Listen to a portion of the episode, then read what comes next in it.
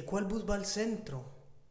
Quería decirle que el P2, el mío, quería mentirle, decirle que vivía en mi casa, que ha vivido allí desde que nuestros cuerpos diminutos se balanceaban alegres por el patio.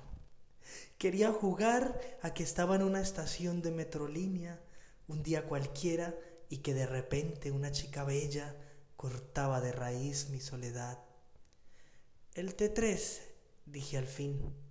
Sonrió y dijo gracias. El vagón quedó en silencio. El bus llegó y engulló a decenas de personas.